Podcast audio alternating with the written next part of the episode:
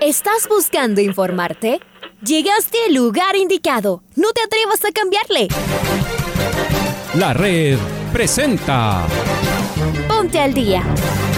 Información deportiva al instante sobre la actualidad de los equipos ecuatorianos muchos goles y el drama que tanto disfrutamos. Los albos se pusieron en ventaja con doblete de Adolfo Muñoz. La Libertadores Femenina cuenta con sus 16 equipos. Con la conducción de los periodistas de la red, Raúl el Profe Chávez y Andrés del Pichón Villamarín. Mucha información que contarles aquí en 102.1 FM. El microciclo de la selección que arranca el día de hoy.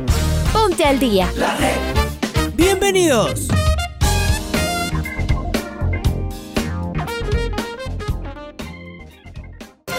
Hola, ¿qué tal? Hola, ¿qué tal amigos, amigas? Bienvenidas, bienvenidos al Noticiero al Día en su primera edición. En este lunes 19 de julio les damos la cordial bienvenida y les agradecemos que estén con nosotros para iniciar con toda la información deportiva. Mucho que contar, se acabó la fecha 15, tenemos ya ganador de la primera etapa, el cuadro del Emelec. Ganó en su visita a Manta y se adjudicó la primera etapa, es finalista y también jugará la Copa Libertadores del 2022. Además, gran Richard Carapaz logró el podio en el Tour de Francia, el primer ecuatoriano en lograrlo, ¿no? Fin de semana con mucho deporte. Aquí se los contaremos el día de hoy. Estamos en compañía de Leonardo Durán en los controles y de nuestro compañero Freddy Pasquel, a quien le damos la cordial bienvenida. Buen día, Freddy, ¿cómo estás? Hola, hola, ¿qué tal? Hola, ¿qué tal Raúl? Eh, bienvenidos al eh, noticiero al día, este día lunes 19 de julio del año 2021. Empezamos con los titulares. Richard Carapaz se subió al podio eh, del Tour de Francia. Emelec ganó la primera etapa de la Liga Pro. Liga viajó a Porto Alegre para jugar la revancha contra Gremio. Aucas será protagonista en la segunda etapa, afirma el técnico Héctor Vidoglio. Primer brote de COVID-19 en la Villa Olímpica. Escuchemos a continuación el editorial preparado por Alfonso Lazo Ayala. Campos Elíseos, Torre Eiffel, Arco del Triunfo, todo París a los pies de los ciclistas campeones. Han sido 21 etapas en 23 días, extenuante. Las de media montaña, propicias para los ataques, las llanas como testigo del resurgir de un ciclista británico a quien ya daban por retirado, Mark Cavendish, las contrarreloj para sufrir, nosotros por lo menos, y mirar a unos monstruos, y las de alta montaña, para plantar batalla a matar o morir. Y entre todos los profesionales hay tres que se destacan y tienen un lugar especial en la premiación. Es cierto que también están los ganadores de las diferentes camisetas, los Mailots, pero incluso esas casi solo se lleva el mismo hombre, Tadej Pogachar. Más, en el podio, el de los elegidos, con el arco detrás, siendo más triunfal que nunca, aparece un valiente ciclista ecuatoriano que nos conmueve. Venimos con una lágrima fácil desde casi la primera etapa, aplaudiendo a la distancia y sufriendo también con él día a día. Richard Carapaz obliga a que la bandera ecuatoriana flamee allí mismo, en los campos delicios, y volvemos a derramar unas lágrimas. Las estadísticas mezcladas con la historia dan cuenta que Richard ya es uno de los apenas 20 corredores que han logrado subirse al podio en las tres carreras más importantes del ciclismo mundial. Fue ganador del Giro de Italia en el 2019, fue segundo en la Vuelta a España en el 2020 y ahora es tercero en el Tour de Francia. Solo hay otro profesional latinoamericano que lo ha conseguido antes, el colombiano Nairo Quintana. Es una locura. Richard nos ha hecho soñar en cada ataque, en cada intento. Él va cumpliendo sus sueños. Parece que nosotros con él, y eso que algunos nunca siquiera los pensamos. Se nos acabó el tour y tendremos que encontrar consuelo deportivo en los Juegos Olímpicos que comienzan y en el fútbol que más nos gusta que ya se reactivó pero vamos a decirlo. Ya estamos contando los días para verlo nuevamente en la carretera al inigualable Richard Carapaz. Merci Richard, muchas gracias.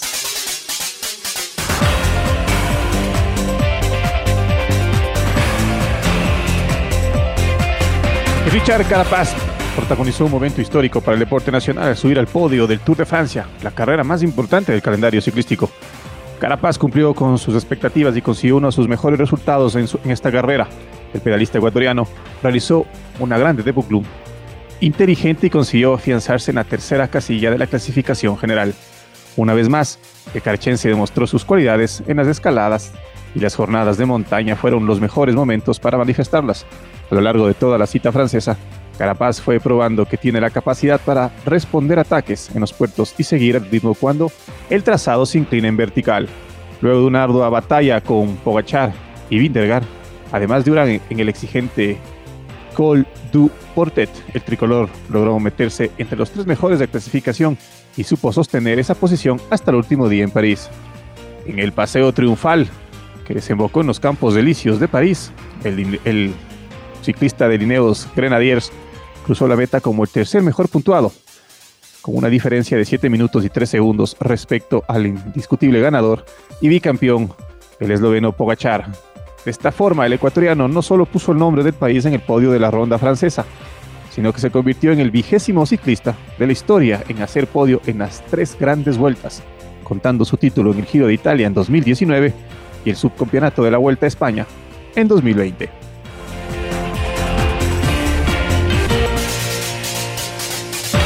Finalizó la primera etapa de la Liga Pro. Estos fueron los resultados de esta jornada, la fecha 15 que se jugó desde el día viernes. El técnico universitario cayó 0-1 frente a Liga Deportiva Universitaria. El sábado, Mushugruna dio cuenta del Delfín 6-1 con eh, cuatro goles del debutante colombiano, el atacante Miguel Murillo. Orense y el Olmedo empataron 0 por 0.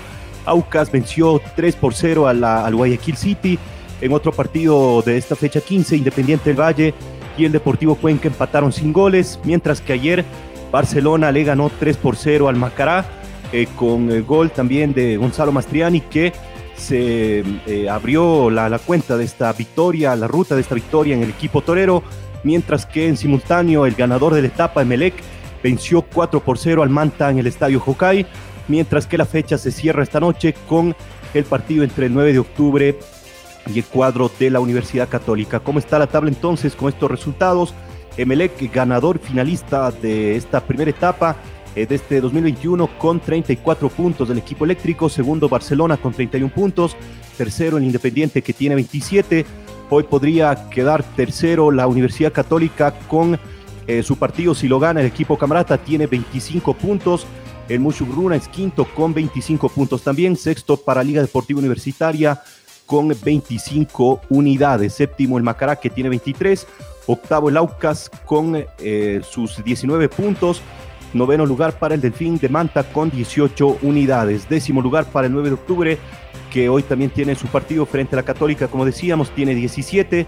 Un décimo el Deportivo Cuenca con 16. Décimo segundo el Manta que tiene 16 puntos. Décimo tercero el Técnico Universitario con 13 unidades. Los últimos lugares son para el Orense que tiene 12 puntos, décimo cuarto, penúltimo el Guayaquil City con apenas 10 puntos y, cierra la tabla de posiciones del cuadro del Olmedo de Riobamba con 9 unidades.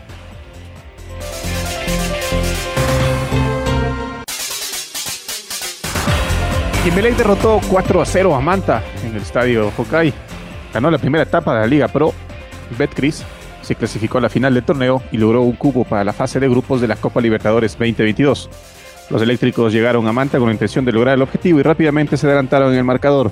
Dixon Arroyo marcó la primera con un potente remate desde fuera del área a los 5 minutos.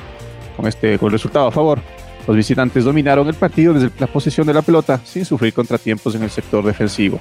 Facundo Barceló marcó un doblete, 43 y a los 65 minutos.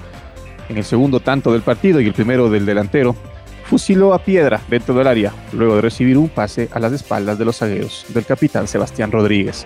El tercer gol del encuentro llegó de cabeza. La cuarta conquista fue un autogol de Rodríguez. Un autogol. Rodríguez levantó un tiro de esquina y Jonathan Mesías desvió de cabeza el esférico que desubicó a piedra. Emelec sumó 34 puntos en estas primeras 15 fechas y como ya lo dijo Freddy hace un rato, ganó la primera etapa y es finalista del torneo.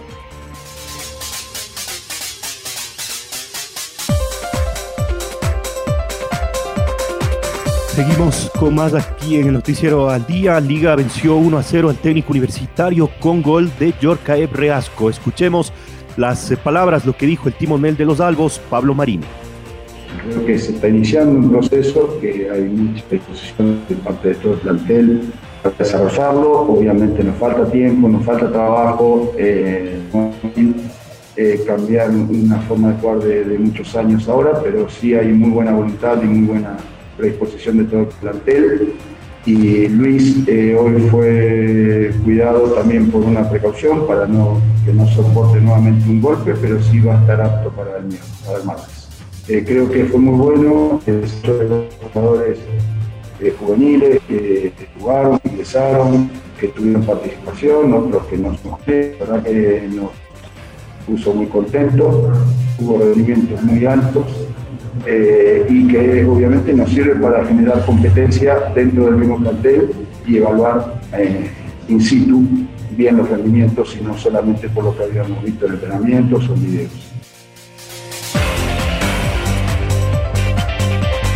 Es momento de escuchar al colombiano José Hernández, el Cheche Hernández, el técnico de técnico universitario. Escuchemos sus palabras. Hubo partidos amistosos donde el, equipo mostró otra cara con los jugadores que iniciaron el partido.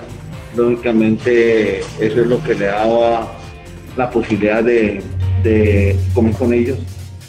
Eh, la Junta sabía que se iba a jugar así y estuvimos de acuerdo. Todos estuvimos de acuerdo en que se debería jugar así. Bueno, no salió lo planteado como se pensaba y lógicamente en el segundo pues el equipo mejora, indudablemente que mejora. Y a partir de eso pienso que el arbitraje influyó mucho. Primero en, el gol de ellos es claramente fuera de lugar.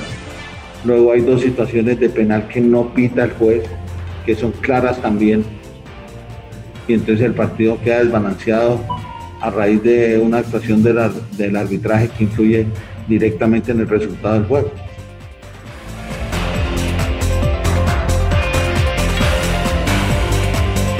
Liga el sábado. Liga Deportiva Universitaria, precisamente que le ganó Raúl al técnico universitario eh, después del día viernes de la noche.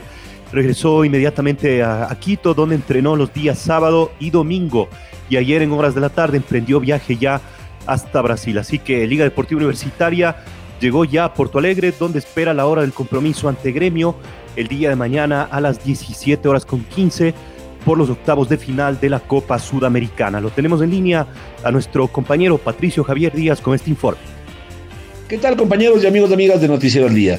Liga Deportiva Universitaria viajó rumbo a Porto Alegre este domingo al mediodía pensando en la revancha ante Gremio, partido que se jugará a las 17 horas con 15 minutos este martes en la vuelta de los octavos de final de Copa Sudamericana. Para este partido, el conjunto universitario sí podrá contar con Adrián Gavarini y Luis Amarilla, que no participaron del partido del día viernes ante Técnico Universitario en Ambato. Quien será baja definitiva es Billy Arce, que sufrió un accidente automovilístico y que será operado en las próximas horas. El cuadro albo cayó 1 a 0 en la ida en el estadio Rodrigo Paz Delgado, por lo cual debe revertir ese marcador para intentar acceder a la siguiente ronda del torneo continental. Para el Noticiero del Día informó Patricio Javier Díaz. Gracias Pato, fuerte abrazo. Y el día sábado Independiente y Deportivo Cuenca empataron 0 a 0 en el estadio Banco Guayaquil de Chillo Gijón. Independiente falló varias oportunidades que tuvo de marcar y de abrir el marcador. que ese fue el resultado el, día el día el día sábado. Eh, Montenegro tuvo varias oportunidades de marcar y no pudo no pudo lograrlo. El cuadro del Valle tuvo una semana que no fue muy buena de nueve puntos que disputó, seis por el torneo local y tres por la, Copa Sudamericana, solo pudo alcanzar un punto. Este empate 0 a 0 con el Deportivo Cuenca jugando de local.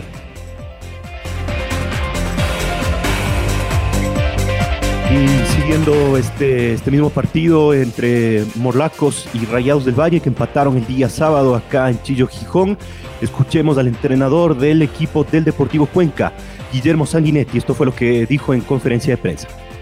Del equipo en general, en el sentido de, del trabajo defensivo que hicieron, Eh, Biojuego fue parte de ese, de ese trabajo. Si bien no tuvimos muchos partidos previos a, la competencia, hemos hecho un partido y, hemos analizado su, rendimiento, viene jugando en reserva y entendíamos que, lo estaba haciendo de, buena manera, por eso es la razón de, que hoy este, sea titular del equipo junto con, Peña. Y con respecto al, tema de Eras, bueno, preocupado, todavía no tenemos este, eh, un diagnóstico de la lesión. Eh, fue un problema de, rodilla que, tuvo al, despejar, que pisó mal. Y esperemos estos días para, evaluar eh, dicha, dicha lesión. Ya es momento, ya es momento de escuchar al técnico Renato Paiva, el director técnico luso y sus y sus opiniones luego de este empate 0 a 0. 10 tiros a portería hoy contra un equipo que se cierra, que prácticamente no quiere jugar, 10 tiros a portería. Algunos, uno de ellos sin portero en, en la portería, otros en la pequeña área. No estoy de acuerdo con la contundencia. Verdad que contra Bragantino no hemos tenido esa contundencia, pero no jugábamos contra un equipo cualquiera, uh, porque siempre nos olvidamos de contra quién jugamos y conviene percibir contra quién jugamos. Y contra Bragantino es verdad que no hemos llegado muchas veces, hemos tenido dos grandísimas oportunidades para hacer gol y hoy pues uh, Moisés también no tiene una parada prácticamente y tenemos 10 tiros a puerta. Y hacer 10 tiros a puerta contra un equipo que se defiende como se defendió el adversario y que después pone una línea de 5 y que a partir de un cierto determinado momento no quiere jugar, lo que nos falta es hacer goles, es lo que nos falta.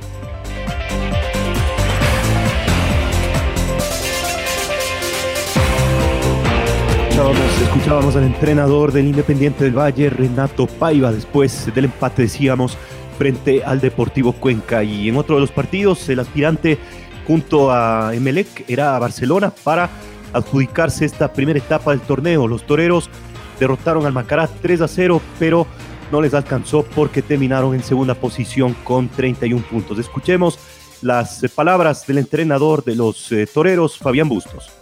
Tenemos un nivel parejo, un equipo comprometido, que estoy orgulloso de, la entrega que tienen. Lo que más me quedo es, que, es con todo lo que viene realizando el equipo. A esta altura del año pasado nosotros estábamos, habíamos terminado la primera etapa en cuarto lugar, habíamos hecho menos puntos de lo que tenemos ahora, tenemos un 69% creo de los puntos, somos el equipo más ofensivo del campeonato, el que más goles hizo, eh, el que menos goles nos han hecho, obviamente que no estamos contentos por no haber podido coronar eh, ganando la etapa, pero eh, así como nos daban por muerto y decían un montón de cosas el año pasado, todavía está la, posibilidad y lo vamos a pelear y vamos a ganar esa etapa que nos posiciona en una nueva final. Somos un equipo y no, somos una sola persona o una sola individualidad o dependemos de tal o cual jugador, dependemos de un funcionamiento, eh, seguimos en posición de seguir peleando todo.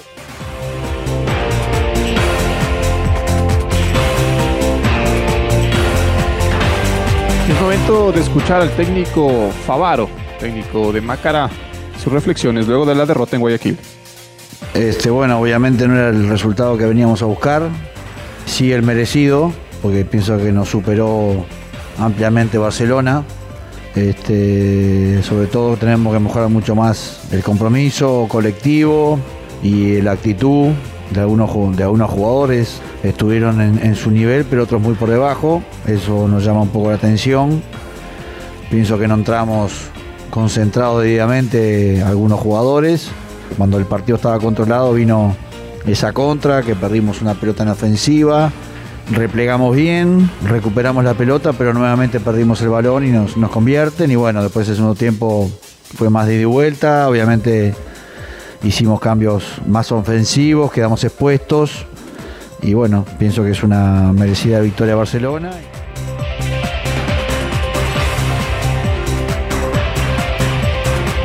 Y otro partido que terminó con goleada en esta fecha 15 fue la de Aucas eh, en Guayaquil City. Eh, los orientales derrotaron 3 por 0 a su rival y de esta manera cerraron la primera etapa de la Liga Pro Betcris con 19 puntos en la tabla. Héctor Vidoglio afirmó que su equipo apunta a ser protagonista en la segunda fase. Maite Montalvo con los detalles.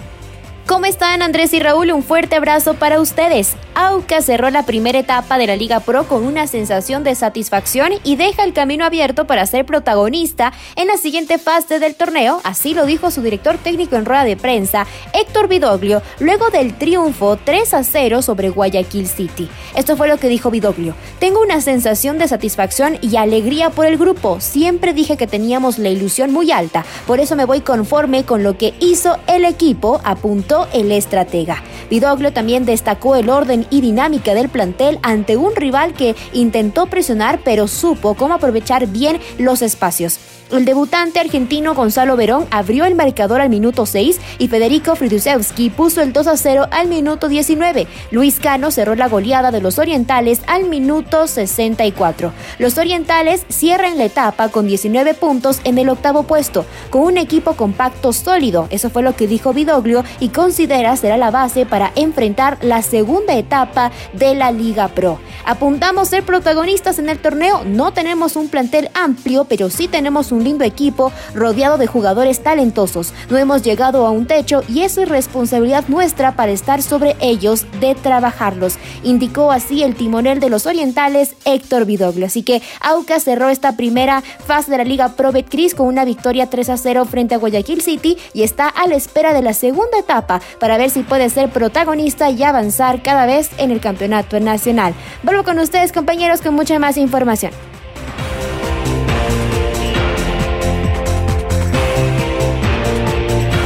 Muchas gracias.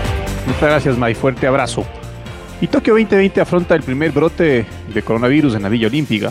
Según la organización, los tres casos corresponden a tres miembros de la misma delegación.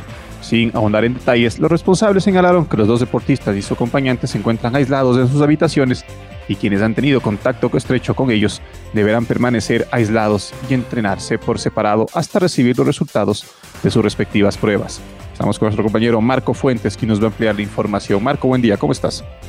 ¿Qué tal, eh, Freddy, Raúl, amigos amigas? Un saludo a todos ustedes a través eh, de la red. En efecto, a pocos días de la inauguración de los 32 Juegos Olímpicos en Tokio, los organizadores eh, detectaron dos deportistas infectados que ya se encontraban en la Villa Olímpica justo un día después de anunciar un primer caso positivo en un integrante de uno de los equipos. Finalmente, la organización confirmó que los tres infectados pertenecen al mismo país y son de la misma disciplina deportiva. Esto fue lo que confirmó el pasado domingo un portavoz del comité organizador en una rueda de prensa en donde no se entregaron eh, más eh, detalles. Los dos deportistas que arrojaron controles positivos junto a su acompañante fueron aislados en eh, sus habitaciones y la organización les lleva comida y los monitorea permanentemente. Esto añadió el eh, comité organizador, en tanto que sus contactos estrechos ya han sido identificados y han sido sometidos a las respectivas pruebas ahora hasta conocer los resultados definitivos de las nuevas pruebas realizadas. Estos contactos estrechos eh, deberán eh, comer en sus habitaciones, entrenarse por separado y tomar un transporte diferenciado. Esto fue lo que añadió Pierre Ducret, director adjunto de los Juegos en el Comité Olímpico Internacional. Con esto hay que recordar también los casos anunciados eh, en el arribo de los deportistas a territorio japonés. hablamos de dos ugandeses, un australiano y un serbio que también eh, arrojaron controles positivos y fueron sometidos a una cuarentena de 14 días. En el caso de estos deportistas, las eh, normas de seguridad serán eh, más o menos las mismas.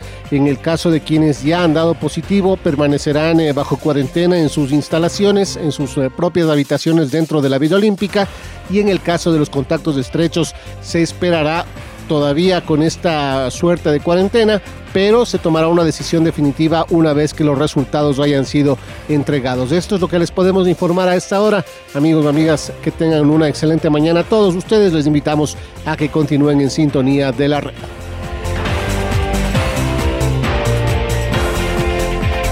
Gracias, gracias Marco. Un abrazo también para, para ti y a nuestro compañero Marco Fuentes. El 18 de julio del 2015 Liga Deportiva Universitaria visitó al Independiente del Valle por la primera fecha de la segunda etapa de aquel torneo. Los albos ganaron 3-1. Recordemos el segundo tanto universitario, obra de Narciso Mina, con los relatos de Carlos Edwin Salas y los comentarios de Patricio Granja. El gol del recuerdo.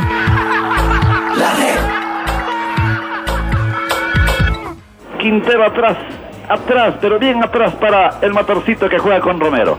La pelota nuevamente de Fernando Hidalgo. Abriendo por derecha para el cachete Morales. Lentamente liga, ahora se anima el cachete, imprime velocidad, corre el cachete, le siguen dos, tocó la pelota para Madrid, atención va Madrid, el cachete, el centro, Narciso y el gol, gol, gol, gol, gol, gol, gol, gol, gol, gol, gol, gol,